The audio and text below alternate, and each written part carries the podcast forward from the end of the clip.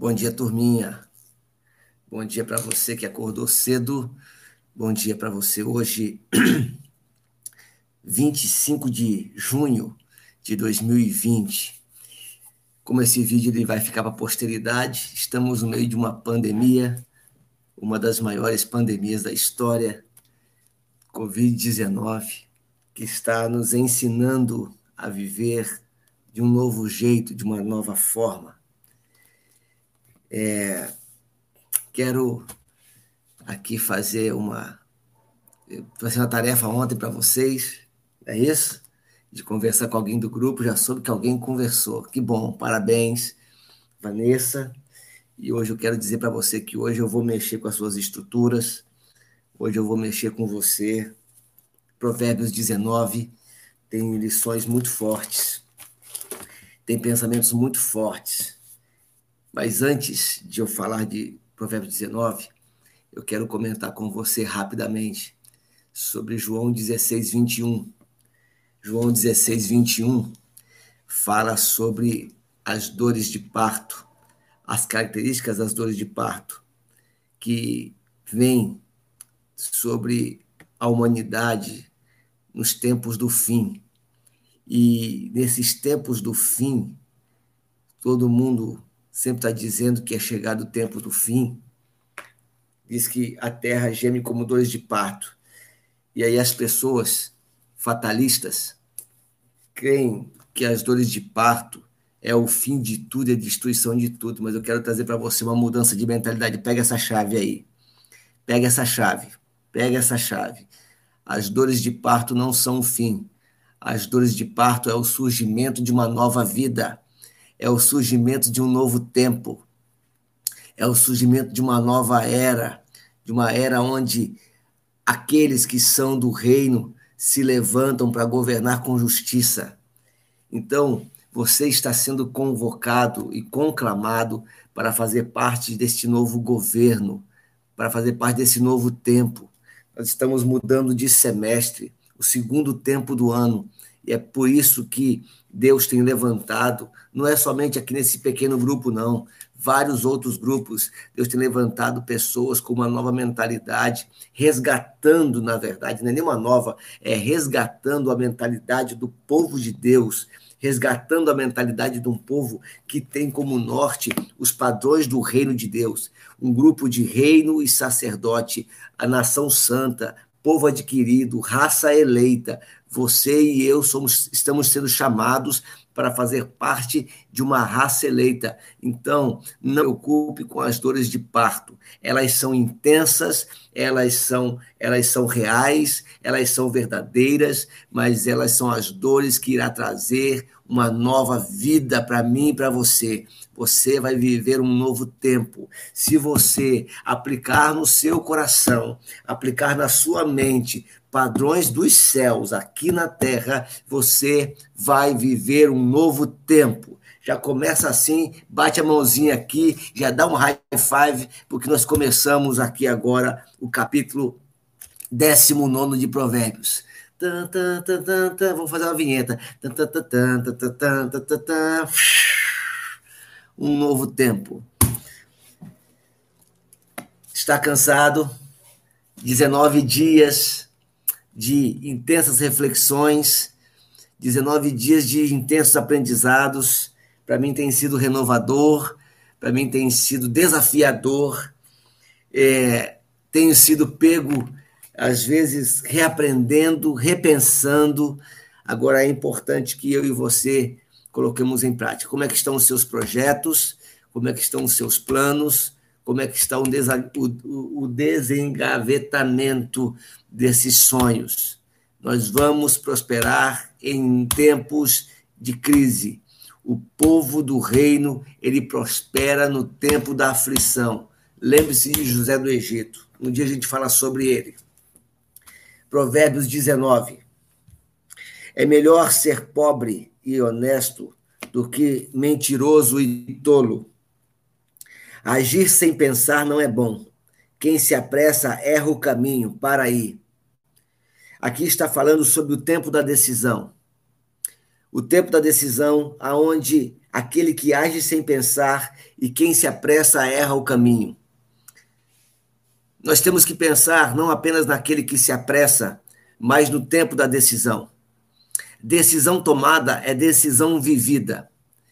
Nós não devemos pensar em tomar decisões sem analisar todas as possibilidades possíveis, fazer uma leitura de cenário.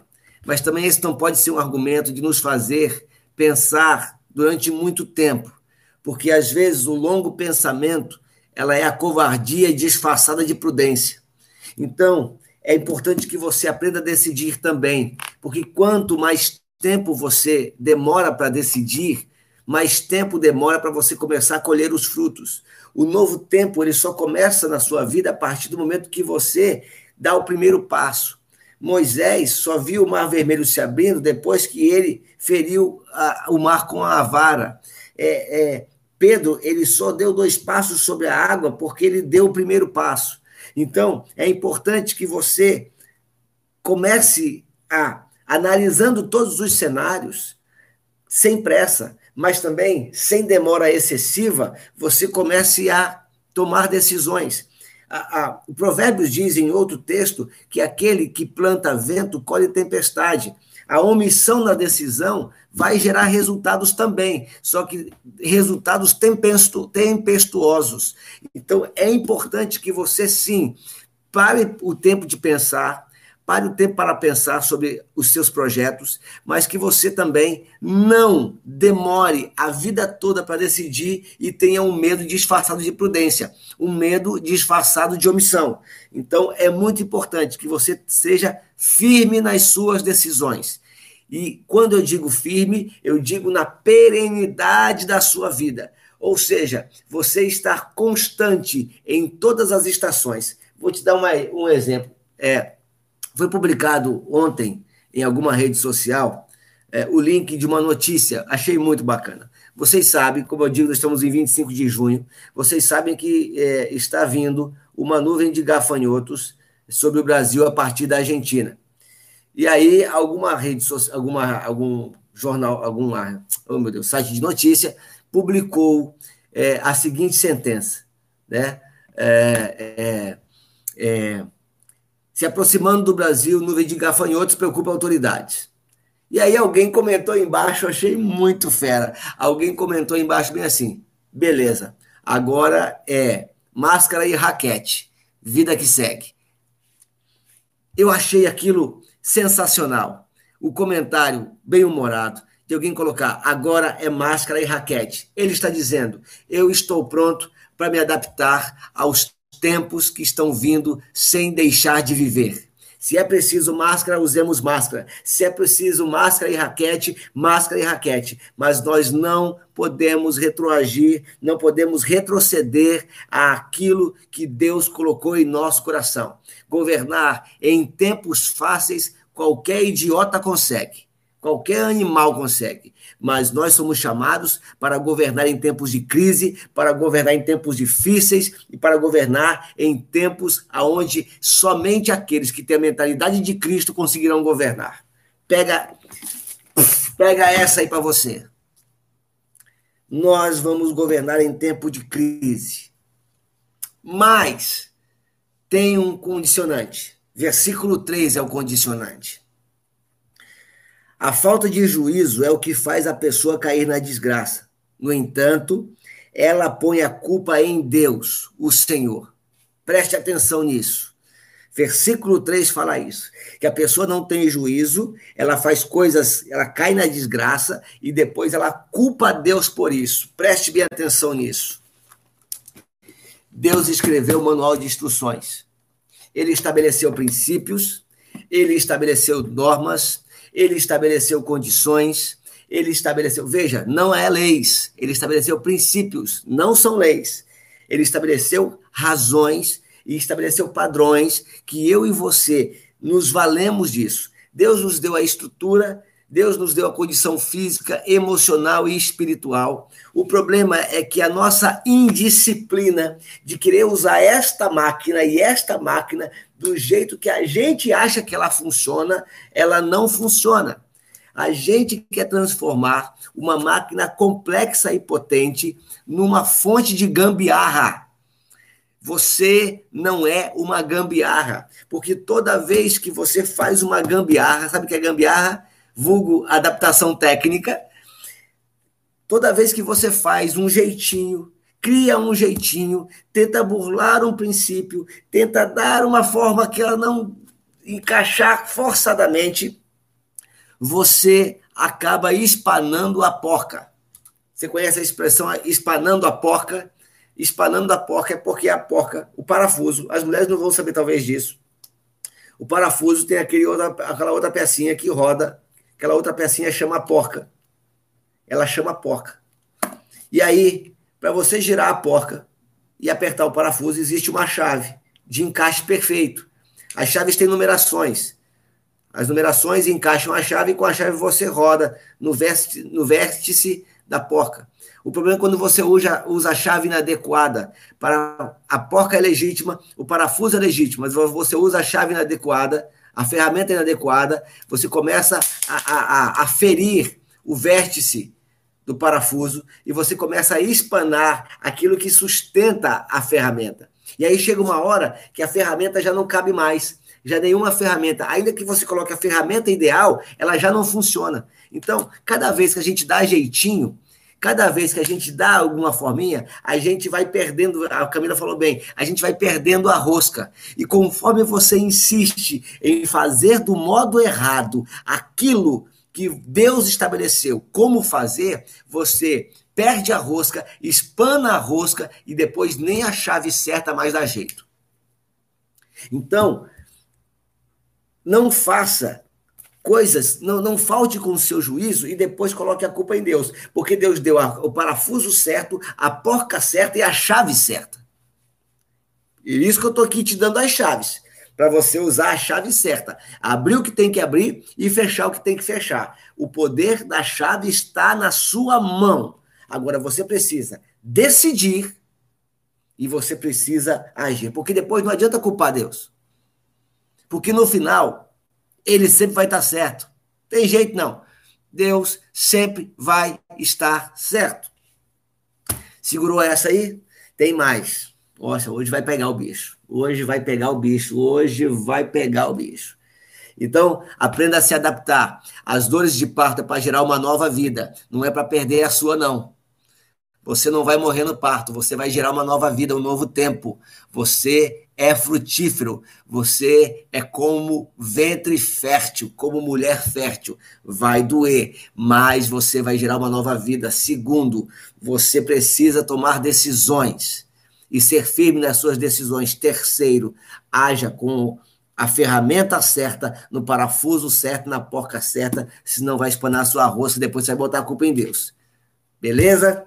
Vamos lá, versículo 4. Vamos, vamos dar um, uma leitura agora aqui extensa, que eu, eu quero parar lá no 10, que o 10 é fortíssimo, fortíssimo 10.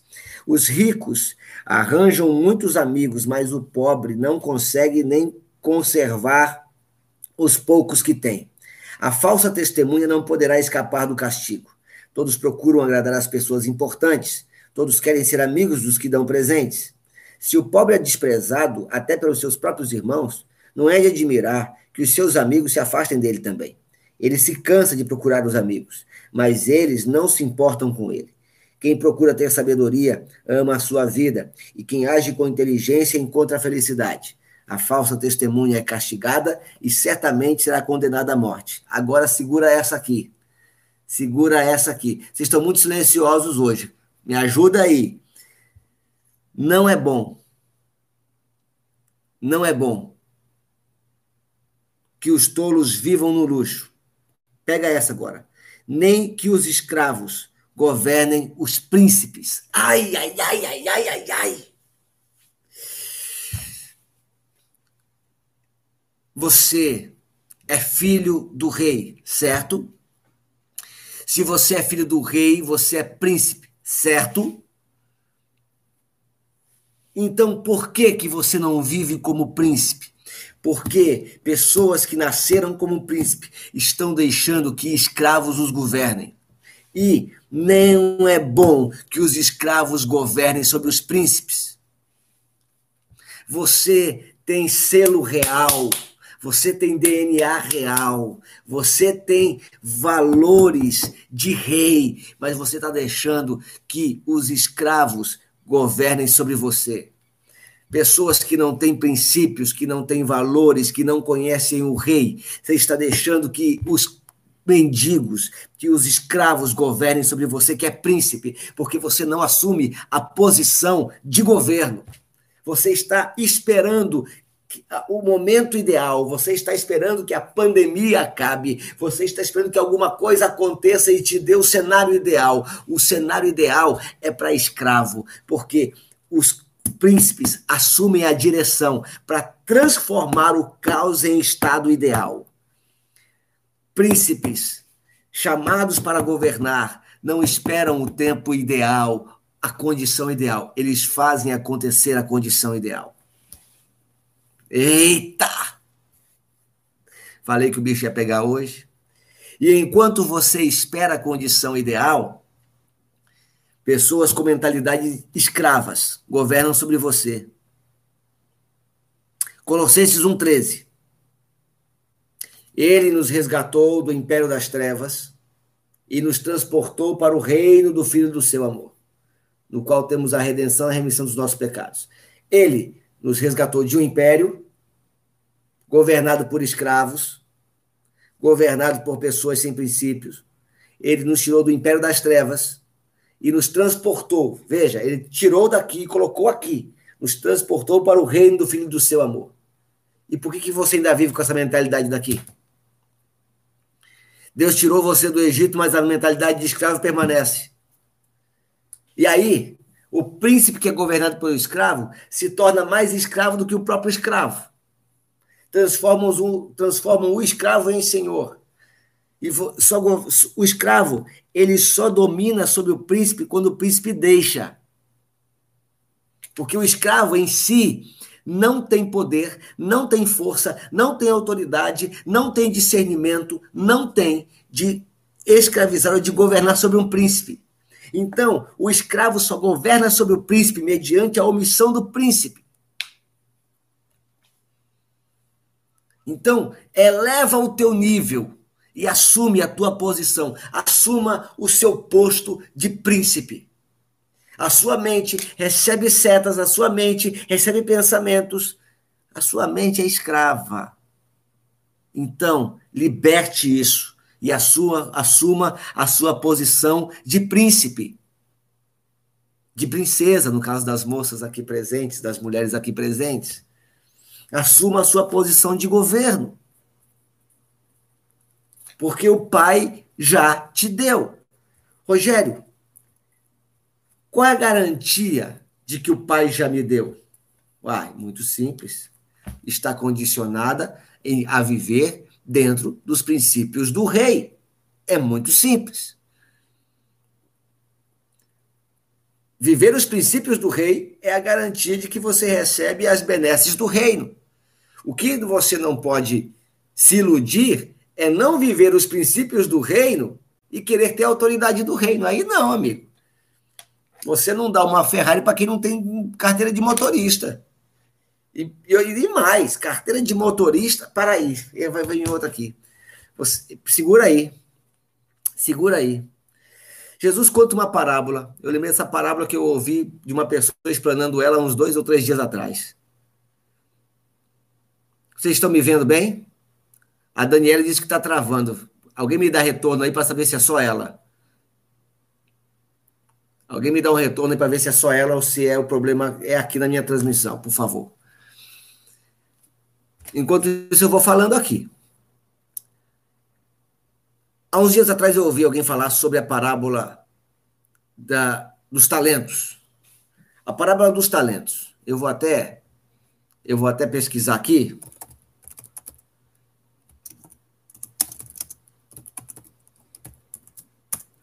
A parábola dos talentos é aquela que está no Mateus 25. Se você puder aí ler comigo Mateus 25. Estamos falando sobre, sobre o escravo que domina, o escravo que domina sobre o príncipe. Mateus 25. Se você puder aí, tiver sua Bíblia aberta aí, Mateus 25. Mateus 25, ele é, ele é a, o fim de Mateus vem falando sobre o tempo do fim. Preste atenção. Mateus 25. Olha só, presta atenção, presta muita atenção no que eu vou ler para você aqui agora. 25 a partir do 14. Preste atenção. Estamos falando, comentando o versículo 10 de Provérbios 19, que fala sobre os escravos que governam sobre os príncipes. Presta atenção. Mateus 25, 14. O reino do céu será como um homem que ia fazer uma viagem. Ele chamou seus empregados e os pôs para tomarem conta da sua propriedade. Olha isso aqui. E lhes deu dinheiro de acordo com a capacidade de cada um. Lhes deu dinheiro de acordo com a capacidade de cada um. Ao primeiro deu 500 moedas de ouro, que na sua versão deve estar referido a talentos. Talentos é uma moeda da época. Ao segundo deu 200, ao terceiro deu 100. Então foi viajar. O empregado que tinha recebido 500 moedas saiu Logo, fez negócios com dinheiro, conseguiu outras 500. Do mesmo modo que havia recebido 200 moedas, conseguiu outras 200. Mas o que tinha recebido 100 moedas saiu, fez um buraco na terra e escondeu o dinheiro do patrão. Depois de muito tempo, o patrão voltou e fez um acerto de contas com eles. O empregado que havia recebido 500 moedas chegou e entregou mais 500, dizendo: O senhor me deu 500 moedas, veja, aqui estão mais 500 que eu consegui ganhar. Muito bem, empregado bom e fiel, disse o patrão. Você foi fiel negociando com pouco dinheiro e por isso eu vou pôr você para negociar com muito. Venha festejar comigo. Então o empregado que havia recebido 200 moedas chegou e disse: O senhor me deu 200 moedas. Veja, aqui estão mais 200 que eu consegui ganhar. Muito bem, o empregado bom e fiel, disse o patrão. Você foi fiel negociando com pouco dinheiro e por isso eu vou pôr você para negociar com muito. Venha festejar comigo. Aí o empregado que havia recebido 100 moedas chegou e disse: eu sei que o Senhor é um homem duro, que colhe onde não plantou e junta onde não semeou. Fiquei com medo e por isso escondi o meu dinheiro na terra. Veja, aqui está o seu dinheiro. Empregado mau e preguiçoso, disse o patrão. Você sabia que eu colho onde não plantei e junto onde não semeei? Por isso você deveria ter depositado dinheiro no banco e quando eu voltasse receberia com juros. Preste bem atenção. Preste muito bem atenção no que eu vou lhe falar agora. Os escravos dominam os preste, pega essa chave aí. Os escravos dominam sobre os príncipes, porque os príncipes não usam o que Deus dá.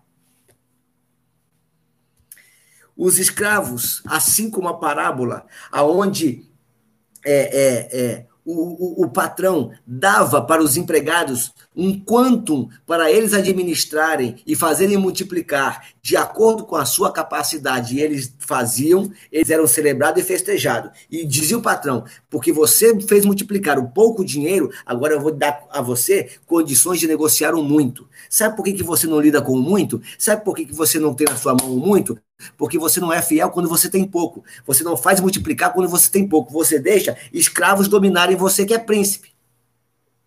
Então agora está na hora de você mudar essa chave na sua cabeça e você começar a perceber todo aquilo que Deus lhe dá para que você comece a usar e fazer multiplicar isso. Eita, hoje está punk, hein? Senhor, Senhor. Estou mexendo com você, porque está na hora de você agir. Está na hora de você aumentar a intensidade da sua vida. Os tempos são difíceis para você aumentar a sua intensidade, não para você se acovardar dela. Versículo 11. Podemos seguir? Estou até vermelho. ai, ai, ai, ai, ai. Tem, tem, tem fôlego vocês aí? Podemos continuar? Já respirou? Eu, eu, eu gosto de assistir MMA, é, UFC. E aí tem uma hora que faz. Aí agora eu te dei uma. Que é para você ver, ver você acordando. Versículo 11. A pessoa sensata controla o gênio, preste atenção. E a sua grandeza é perdoar quem a ofende. Perdoar, a grandeza do príncipe é perdoar quem ofende. Preste atenção no que eu vou lhe dizer agora aqui. Eu quero te dar uma nova visão sobre perdão. Presta atenção. A pessoa, versículo 11, vou ler para você de novo. A pessoa sensata controla o seu gênio e a sua grandeza é perdoar quem a ofende. O apóstolo Paulo fala em 1 Coríntios o seguinte, capítulo 11, quando ele fala sobre a ceia. Ele diz assim: O que eu vos dou é o que também de Deus eu recebi. Ou seja, eu não posso dar aquilo que eu não tenho. Perdoar, ele é um custo muito alto para quem dá e uma manifestação de graça para quem recebe. Aprendi isso com a minha esposa. Vou repetir. Perdão, perdão, é um custo muito alto para quem dá, mas uma manifestação de graça para quem recebe. A questão é que nós temos todas as condições de perdoar, porque Deus nos deu perdão suficiente para distribuir. Porque nós falamos muito das pessoas que nos ferem e que nos fizeram mal, mas falamos muito pouco daquilo que nós fizemos para com os próximos, e aí são várias pessoas, e para com o que fazemos contra aquele que nos dá todas as coisas. Então, na mesma quantidade que Deus nos perdoa, e ele usa aqui uma expressão numérica, 70 vezes 7 ao dia, é a condição que nós temos de perdoar quem nos ofende. E isso é um ato de grandeza, porque príncipe e princesa estão num outro nível de relacionamento. Não se deixam abater e não se deixam atingir. Estão num outro nível. E a gente só perdoa, preste atenção nisso. A gente só perdoa quem não tem condição de pagar. Ou seja, quem não tem condição de pagar é um pobre coitado que precisa de quê? Do nosso perdão. Você entendeu a mentalidade? Quem precisa perdoar não é vítima. Quem precisa perdoar não é vítima do mal que fizeram. Quem precisa perdoar é quem está num patamar acima e recebe toda a condição de dar aquilo que já recebeu de Deus. E quem você tem que perdoar é um pobre coitado. Não tem com o que pagar. Segura essa chave aí. Você vê o empoderamento que é perdoar, como é poderoso quem perdoa? Ah! Versículo 12. Você está acima, por isso perdoe pessoas. A raiva do rei, 12. A raiva do rei é como o rugido de um leão, mas a sua boa, a sua bondade é como o orvalho sobre as plantas. Um filho sem juízo pode levar o pai à desgraça. Uma esposa que vive resmungando é como água que pinga sem parar. Água que pinga sem parar.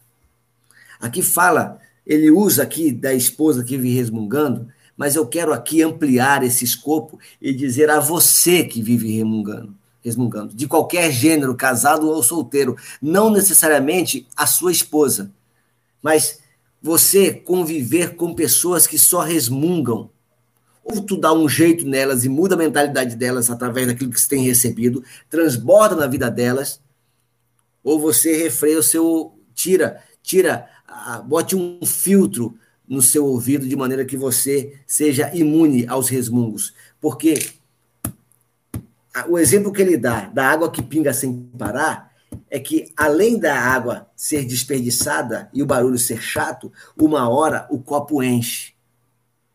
Presta atenção. Uma hora o copo enche. Então, todo resmungo que é dado diariamente, ali, o tempo todo, ele pode se tornar verdade no coração de quem ouve, porque você lembra de uma coisa que nós falamos lá no começo da nossa saga aqui. Deus usa os nossos sentidos. Os nossos sentidos são poderosos. E é o auditivo, o ouvido, que gera em nós fé. Então, se você ouve e resmungo, resmungo ou constrói e faz resmungo o tempo todo, o seu ouvido está captando uma realidade de desgraça. Então a sua fé vai ser fé na realização da desgraça, porque até para acontecer o mal tem que ter fé. Ok? Você vai ouvindo tanta coisa ruim, tanta coisa ruim, que você acaba acreditando que aquele que é ruim é a sua realidade. Por exemplo, a gente está no meio da pandemia. Eu desliguei a TV. Só ligo a TV para ver filme. Por quê?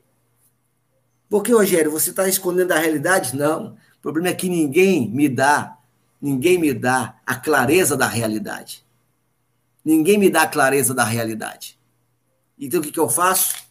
Eu olho para cá e eu vejo qual é a real realidade. Está percebendo? Porque depende, depende do óculos de quem usa. A realidade é construída na cabeça de quem fala. Então, se a realidade é construída na cabeça de quem fala, da minha boca vão sair coisas boas. Ah, mas são dores de parto, o mundo está acabando. Percebeu? O mundo está acabando como dores de parto. Na, na minha cabeça, dores de parto não é o fim do mundo, é o começo de um novo tempo. É o começo de um novo tempo. Estão comigo aí? É isso aí, pessoal. A Anne está dizendo que quem ouve muita murmuração adoece. É isso mesmo. Então, não fique doente. Versículo 14. O homem pode herdar os seus pais, casa e dinheiro, mas só Deus pode dar uma esposa sensata. Eu tô com uma coceirinha aqui no nariz. E o nariz é grande, então tem que fazer assim. Quem é preguiçoso e dorminhoco acabará passando fome. Não vou nem discutir isso aqui, que isso aqui eu já falei 500 mil vezes para vocês. Preste atenção. Quem obedece às leis de Deus vive mais. Quem despreza os seus ensinamentos morrerá. Preste atenção. O que eu estou trazendo para você aqui, aonde estão as chaves que eu tenho trazido para vocês? Aonde estão? Estão na minha cabeça? Foi eu que escrevi? Estão em mim? Não. Estão aqui minha regra de fé e prática. Estão aqui. Então, quando você olha isso aqui como um livro de religião, você vai se preocupar com liturgia, você vai se preocupar com o templo, você vai se preocupar com o sacerdote, você vai se, vai se preocupar com essas coisas. Mas quando você entende que isso aqui é padrão de vida, é, é, é a constituição de quem vive no reino do Filho, você percebe que obedecer isso te dá vida. Obedecer isso aqui te dá vida. Eu me lembro, presta atenção, minha irmã, eu tenho uma irmã, minha irmã chamada Kátia. Irmã é uma mulher de Deus, vai estar comigo aqui semana que vem. Estou todo feliz que ela vai estar comigo aqui. E ela vai achar que eu estou maluco, que ela vai me ver acordando 5 da manhã todo dia. Mas ela vai descobrir isso. Nem contei para ela, que ela vai ser acordada comigo falando.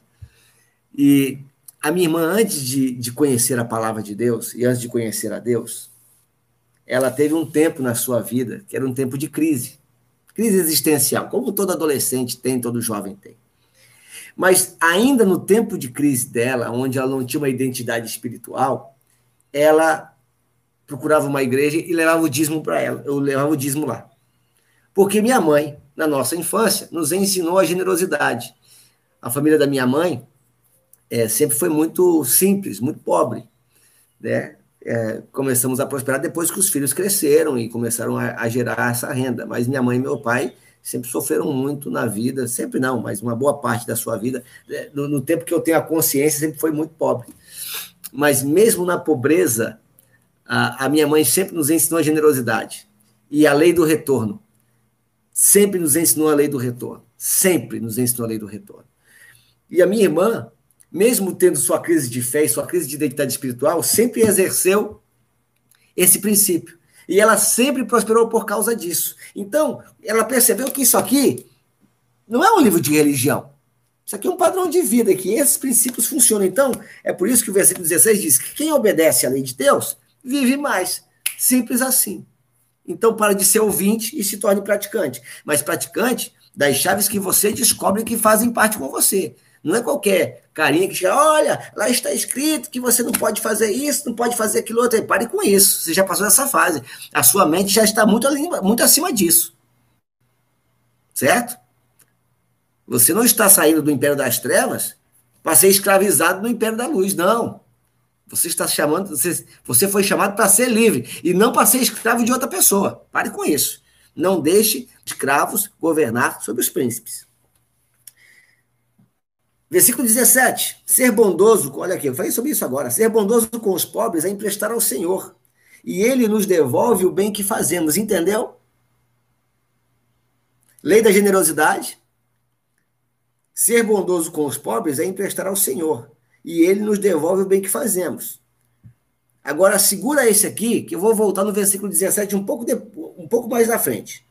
Quando eu chegar no 19, eu vou voltar ao 17. Tem uma explosão aqui para tu. Tem uma explosão aqui para tu. Segura a onda aí. Versículo 18, vamos com calma. Corrija os seus filhos enquanto eles têm idade para aprender, mas não os mate de pancada. O versículo 18 as maritacas não passaram aqui, não, o Keila. Ah, hoje ainda não. O versículo 18 está dizendo que existem, existe uma idade para aprender. Preste atenção no que eu vou te falar. Corrija os seus filhos enquanto eles têm idade para aprender, mas não os mate de pancada, ou seja, não é com violência, tá? Mas a, a chave que eu quero trazer para você aqui é que é, enquanto eles têm idade para aprender. Porque vai chegar uma época, chega uma época na vida do homem, que ele não aprende mais nada. Preste atenção no que eu vou lhe falar. Aí você fala assim, Rogério, então lascou, porque os meus já chegaram nessa fase. E quando chega nessa fase, não tem mais jeito. Você que está aqui, acredito que a grande maioria que está aqui, se não todos, tem mais de 18 anos, não tem? E por que, que você está aprendendo aqui e seu filho não aprende? Parou para pensar nisso? Por que, que você está aqui aprendendo e o seu filho não aprende? Porque Jesus vem falar o que acontece quando a gente descobre o reino. Presta atenção no que eu vou lhe falar, que isso é muito forte. Quando a gente descobre o reino, acontece um fenômeno conosco. Jesus chama isso, Jesus explicava isso para um doutor da lei. Ele disse assim para o doutor da lei: Te é necessário nascer de novo. Quem descobre os valores do reino, ele é convidado a nascer de novo. E quem nasce de novo, ele retorna à condição do filho em idade de aprendiz. Então, se o seu filho saiu da idade da aprendizagem, o antídoto para resgatá-lo é apresentá-lo ao reino de Deus para que ele volte à fase da aprendizagem, para que ele nasça outra vez e se torne na condição de aprendiz novamente de novos valores.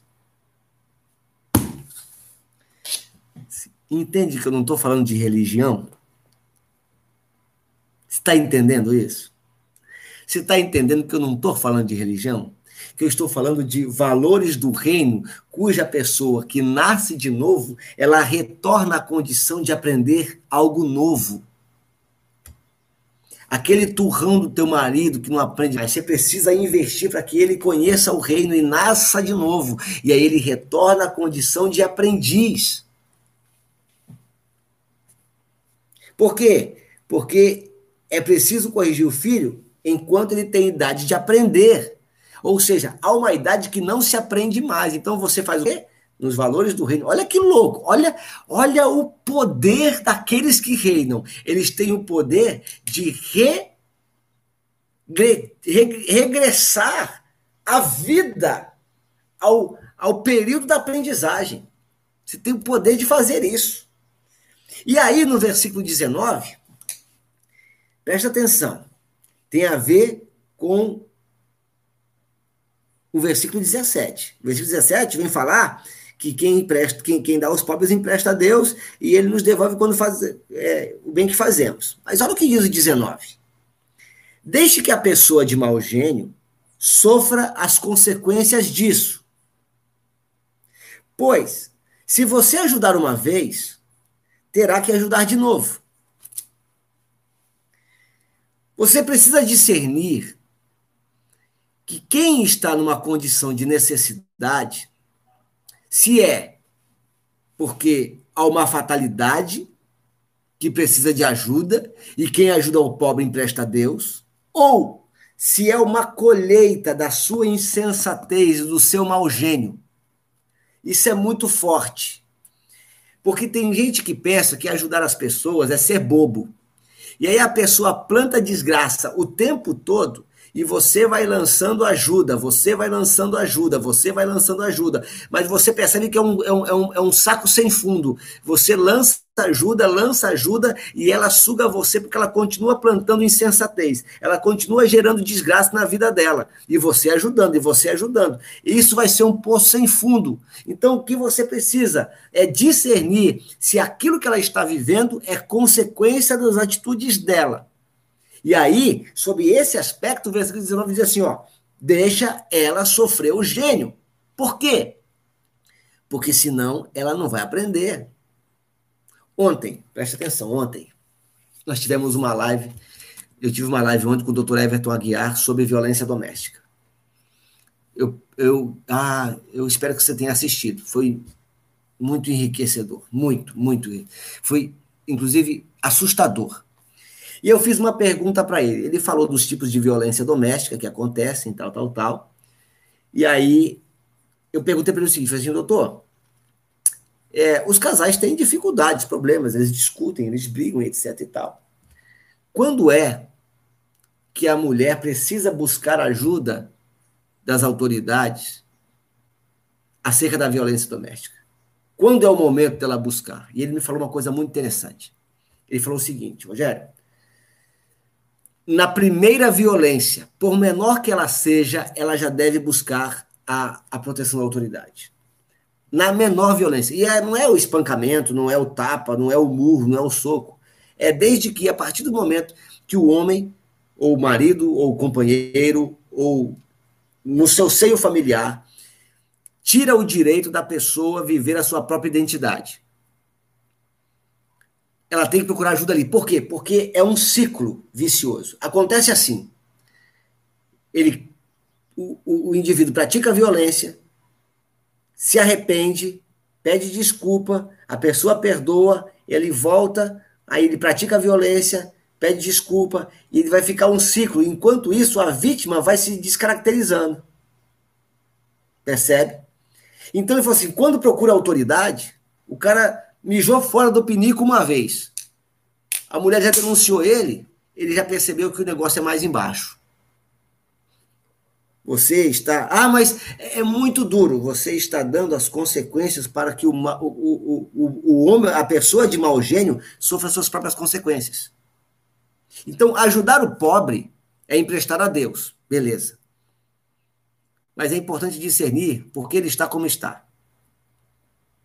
Porque às vezes é consequência dos seus erros. E aí, você está tirando de si para dar para alguém que vai lançar a pérola aos porcos. Está entendendo? Isso é inteligência. Isso é gerar valor. É por isso que eu não lanço sementes preciosas em terra que não vai produzir fruto. Você que está aqui, eu tenho uma expectativa que você gere frutos.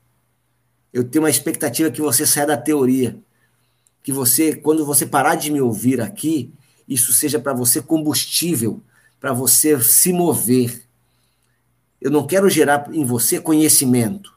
Eu quero gerar em você fé. Eu quero gerar em você desafio. Eu quero gerar em você movimento. Porque senão eu vou ser ainda alguém que nasceu para ser príncipe, governando um reino maravilhoso sozinho. Eu não quero.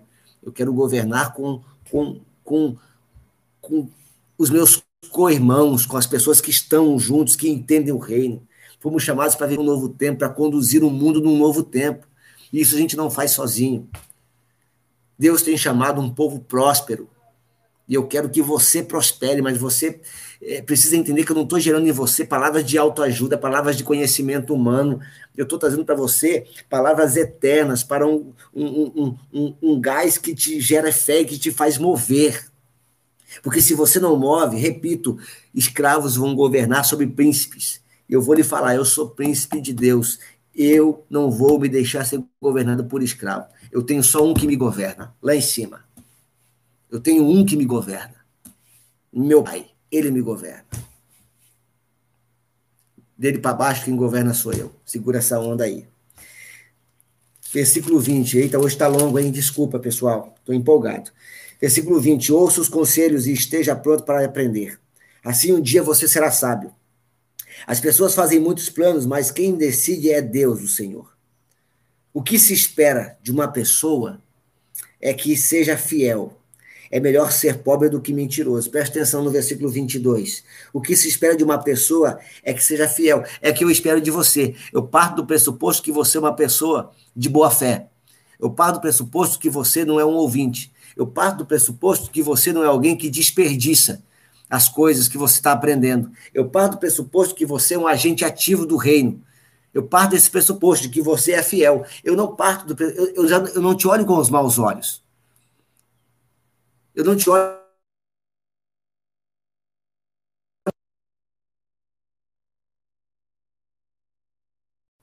Que se espera das pessoas que elas sejam fiéis. Então, parte do pressuposto de que as pessoas são boas. Parte do pressuposto que as pessoas são boas em si. O problema é que a gente já vive com a presunção de desconfiança e afasta pessoas de nós. Então, viva partindo do pressuposto que as pessoas são boas. Versículo 24. Existe gente, vou ler alguma coisa aqui? Pulei, pulei. Versículo 23. Quem teme o Senhor terá uma vida longa, feliz e tranquila. Versículo 24. Existe gente que tem preguiça até de pôr comida na própria boca. Os orgulhosos devem ser castigados para que as pessoas simples aprendam uma lição de humildade. Quem é sábio aprende quando é corrigido. Presta atenção. Presta atenção. Os orgulhosos devem ser castigados para que as pessoas simples aprendam uma lição de humildade. A correção, deixar a pessoa viver o, o dano da sua própria mau gênio, como nós vimos no versículo 19, permitir que a pessoa viva as consequências, ela também faz ensinar aquele que é simples a não cometer a mesma maldade. Aquele que é corrigido, além dele aprender, como diz o final do versículo, além dele aprender, ele também gera aprendizado para quem está olhando a sua desgraça. Não é isso que a gente faz com o nosso filho? Quando a gente vê alguém que, que errou e que colhe as consequências, então eu, eu faço isso, tanto meu filho. Uma vez lá, em, lá, lá, quando eu morava em outra cidade, eu, logo que meu filho Vitor estava ali por volta de sei lá quantos anos ele tinha, 12, 13 anos. Que ele estava. É, é, às vezes, o, um dia eu falo sobre isso, me lembre, me lembre de eu falar sobre isso, falar sobre, sobre principado, o que é um principado, certo? Um principado, rápido, bem, bem, bem superficial. O principado é um estereótipo, é um, é um, é um protótipo de uma cadeia. Então, por exemplo, é, os influencers digitais, por exemplo, eles são principados. Por quê? Porque eles, eles são o protótipo de uma geração. Então, o que eles fazem, muita gente copia. Então, eles são o protótipo e desse protótipo saem vários produtos iguais. São principados. É, eu quero ser um principado nesse sentido. Ser um protótipo de agente do reino para que eu tenha muitos, muitos é, é, imitadores. Jesus é um principado que ele quer que tenhamos muitos filhos do mesmo jeito, muitos irmãos. A gente às vezes usa principado para aquilo que é maligno. Não, principado é uma posição de autoridade, principado é uma posição de influência. E aí, nessa época, meu filho tinha os seus principados, os, os youtubers, os. Tá, e não era gente boa é aquele pessoal que canta aquele rap maluco, voltado à apologia da criminalidade, e eu morava próximo ao presídio estadual. chamado Enio Pinheiro. E aí, o que, que eu fiz? Ele, peguei ele e fui dar uma volta lá no casão. E mostrei para ele as muralhas, mostrei para ele a sujeira, mostrei para ele as condições, do lado de fora, obviamente. Falei: ó, o pessoal que você está seguindo vem parar aqui. Essa é a consequência. Eles estão pagando pelo mal que eles fizeram. Essa é a consequência. É isso que você quer para sua vida? Ah, foi um pou nele. Entendeu? Então, corrigir o orgulhoso também dá lição ao humilde, ao simples, para que ele permaneça ali pianinho. Versículo 26. Quem maltrata seu pai ou toca a sua mãe de casa, não tem vergonha e não presta. Vou nem comentar isso aqui. Tem que honrar os velhinhos. Filho, versículo 27 é fortíssimo. Presta atenção que o versículo 27 ele é desafiador e o versículo 27 é uma verdade absoluta para a sua vida. Filho, se você parar de aprender, logo esquecerá o que sabe. Salomão está dizendo que nós devemos ter um processo de melhoria contínua, de aprendizagem contínua, estudo perene contínuo. Por quê? Porque se você parar de aprender, até o que você já sabe, você vai se esquecer. Me formei. Agora sim, continua estudando. Ah, terminei de ler a Bíblia toda. Agora sim, continue lendo. Ah, já aprendi todos os conselhos, já sou mestre. Continue aprendendo. Eu, depois que desligo aqui, Vou buscar conhecimento. Para que esse, presta atenção, vou buscar o quê? Conhecimento. Para que esse conhecimento aplicado à vida real se torne o quê? Sabedoria. Lembra disso? Nos vídeos anteriores? Eu vou buscar conhecimento para aplicar na minha vida, para que essa aplicação gere sabedoria. E a sabedoria é o que me torna próspero. Por isso, daquilo que estamos falando e de outras coisas que você está aprendendo, você precisa aplicar, senão vai ser apenas semente na mão. Semente na mão não gera, semente na mão não nasce. Você precisa espalhar, você precisa frutificar, você precisa transbordar isso. Então, faça com que é, o que você aprende esteja em prática e continue a aprender para que isso não venha fazer com que você se esqueça daquilo que você já sabe. Tranquilo? Por fim, a testemunha de mau caráter zomba da justiça, os maus têm fome de fazer o mal.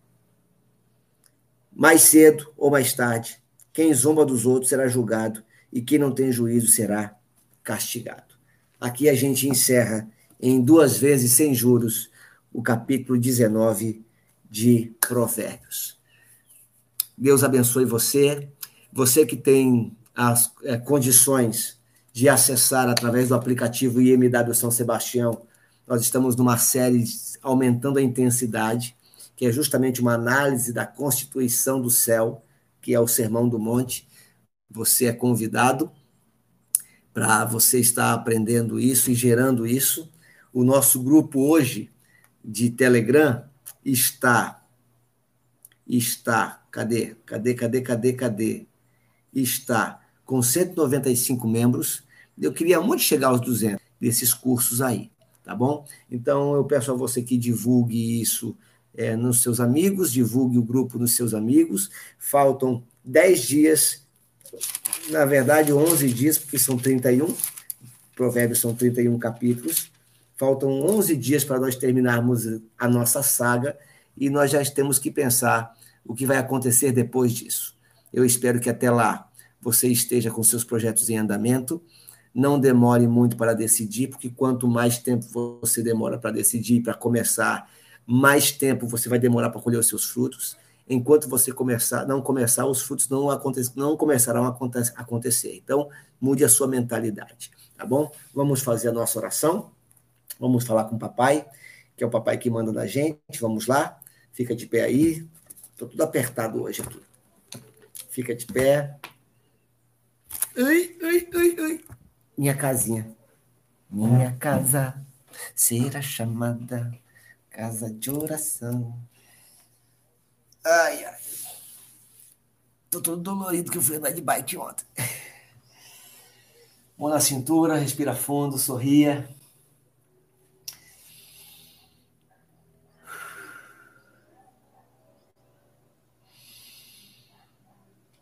Espírito Santo, muito obrigado pelo teu amor. Hoje vai ser um dia maravilhoso, porque esse é o dia que o Senhor fez. Que esse dia, Senhor, nós possamos identificar quem são os escravos e quem são os príncipes. E que nessa identificação possamos nos apossar e tomar posição num lugar nosso por direito. Que o Senhor nos faça viver essa realidade de sermos príncipes, líderes da nossa geração, referências daqueles que estão perdidos.